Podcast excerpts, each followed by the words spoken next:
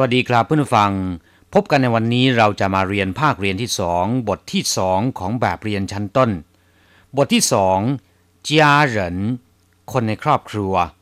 ในบทนี้เราจะมาเรียนคำสนทนาที่พูดถึงญาติพี่น้องในครอบครัว อย่างเช่นว่าพ่อแม่ หรือถามไถ่ว่ามีพี่น้องกี่คน เป็นคำสนทนาที่ใช้บ่อยในชีวิตประจำวัน 第二课，家人一课文。 府上有多少人？我家一共有五个人，父亲、母亲，我，一个弟弟，一个妹妹。你没有哥哥姐姐吗？没有，我是老大。 ครับเพื่อนผู้ฟังในบทที่สองเรามาเรียนคำสนทนาที่เกี่ยวกับคนในครอบครัวนะครับ第二课家人บทที่สอง คนในบ้านหรือว่าญาติพี่น้องในครอบครัวคำว่า家แปลว่าบ้านหรือว่าครอบครัว อย่างเช่นว่า回家แปลว่ากลับบ้าน我的家在曼谷บ้านของผมอยู่ที่กรุงเทพ ส่วนคำว่าเหรินแปลว่าคนหรือมนุษย์ อย่างเช่นว่าหนานเหรินก็คือผู้ชายหนุ่ยเหรินก็คือผู้หญิง เคอเหรินก็คือแขก หมายถึงแขกที่มาเยี่ยมเยือนเราที่บ้านนะครับ เมื่อนำคำว่าจามารวมกับคำว่าเหรินก็ได้ความหมายว่า ญาติพี่น้องในครอบครัวหรือว่าคนในครอบครัว ต่อไปมาอธิบายความหมายของคำสนทนาในบทเรียนนะครับ府上有多少人ที่บ้านท่านมีกี่คนคำว่าฝูช่างก็คือ บ้านของท่าน บ้านของคุณ เป็นคำที่ใช้เรียกบ้านของคู่สนทนาเพื่อการแสดงความเคารพนะครับ เวลาที่เราพูดคุยกับคนอื่น ก็จะให้เกียรติคนอื่นว่า ฝูช่างแปลว่าบ้านของท่าน有多少人มีกี่คน หมายถึงสมาชิกในครอบครัวมีกี่คนนะครับ有多少人我家一共有五个人，父亲、母亲，我，一个弟弟，一个妹妹。บ้านผมมีสมาชิกทั้งหมดห้าคน มีคุณพ่อ คุณแม่ ผม น้องชายหนึ่งคน และน้องสาวหนึ่งคน我家ก็คือบ้านผม一共有มีทั้งหมด五个人ห้าคน父亲ก็คือคุณพ่อ หมู่ชินก็คือคุณแม่我ตัวผมเอง一个弟弟น้องชายหนึ่งคน一个妹妹น้องสาวหนึ่งคน你没有哥哥姐姐吗คุณไม่มีพี่ชายพี่สาวหรือ 哥哥ก็คือพี่ชาย姐姐ก็คือพี่สาว没有我是老大ไม่มี ผมเป็นลูกคนโต ครับผู้ฟังหลังจากที่ทราบความหมายของคำสนทนาในบทนี้แล้ว ต่อไปเราจะไปเรียนรู้คำศัพท์ใหม่ๆ ในบทเรียนนี้นะครับ 二生字与生词，一哥哥、姐姐、弟弟、妹。 妹、二府上。府上，一共一共父亲、父亲、母亲、母亲、老大、老大、老幺、老幺、独生子。独生子。 ศัพท์คำที่หนึ่งเกอแปลว่าพี่ชาย หรือจะเรียกว่า เกอเกอก็ได้ ต้าเกอก็แปลว่าพี่ชายคนโตหรือว่าพี่ใหญ่ แต่คำนี้ในไต้หวันยังมีความหมายว่าพี่เบิ้มในกลุ่มอิทธิพลมืดด้วยนะครับ ซึ่งทางการตำรวจในไต้หวันก็จะดำเนินการกวาดล้างแก๊งอิทธิพลมืด จากนั้นก็จะนำตัวส่งขึ้นเครื่องบินไปดำเนินคดียังเกาะกรีน หรือที่ภาษาจีนเรียกว่า ลุยเต่า หรือเกาะสีเขียว กาะกรีนอยู่นอกชายฝั่งภาคตะวันออกของเกาะไต้หวันนะครับ ผู้คนเวลาเรียกผู้มีอิทธิพลเหล่านี้ ก็จะเรียกด้วยความเกรงขามว่า ต้าเกอหรือว่าพี่ใหญ่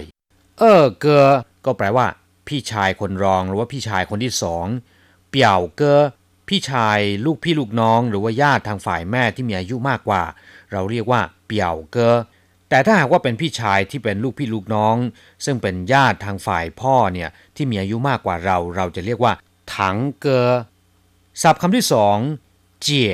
แปลว่าพี่สาว หรือจะเรียกว่าเป็นเจี๋ยเจี๋ยก็ได้นะครับ พี่สาวคนโตเรียกว่าต้าเจี๋ยหรือพี่ใหญ่เออเจี๋ยพี่สาวคนรองหรือว่าพี่สาวคนที่สองเจี๋ยฟูแปลว่าพี่เขยศัพท์คำต่อไป ตี้ แปลว่าน้องผู้ชายหรือว่าน้องชาย หรือจะเรียกว่าตี้ตีก็ได้เออตี้ก็คือน้องชายคนที่สอง เฉียวตี้ก็คือน้องชายคนสุดท้อง หรือว่าเด็กเสิร์ฟในพัตคาร หรือพนักงานต้อนรับนะครับ ก็จะเรียกว่าเฉียวตี้เช่นกัน ตี้ชง แปลโดยตรงก็คือน้องชายและพี่ชาย นอกจากนี้นะครับยังมีความหมายว่าพักพวกเดียวกัน อย่างเช่นว่า ตี้ชงเหมือน พวกเราทั้งหลาย ส่วนคำว่า ตี้จื่อแปลว่า ลูกศิษย์สานุศิษย์หรือว่านักเรียนศัพท์คำต่อไปเม่ แปลว่าน้องสาวหรือจะเรียกว่าเม่ยเม่ก็ได้ เม่ยฟูแปลว่าน้องเขย เปี่ยวเม่ยน้องสาวลูกพี่ลูกน้อง ซึ่งเป็นญาติทางฝ่ายแม่ ถังเม่ยน้องสาวลูกพี่ลูกน้อง ซึ่งเป็นญาติทางฝ่ายพ่อนะครับศัพท์คำต่อไป ฝู่ช่างก็แปลว่าบ้านของท่าน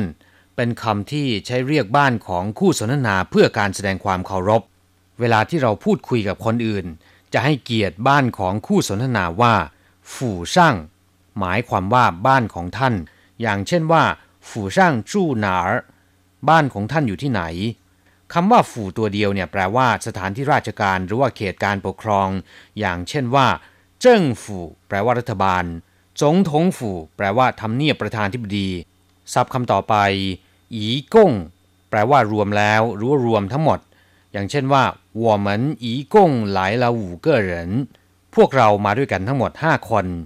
这件衣服和帽子一共八百元เสื้อตัวนี้และหมวกใบนี้ราคารวมแล้ว 800 เหรียญ一共多少钱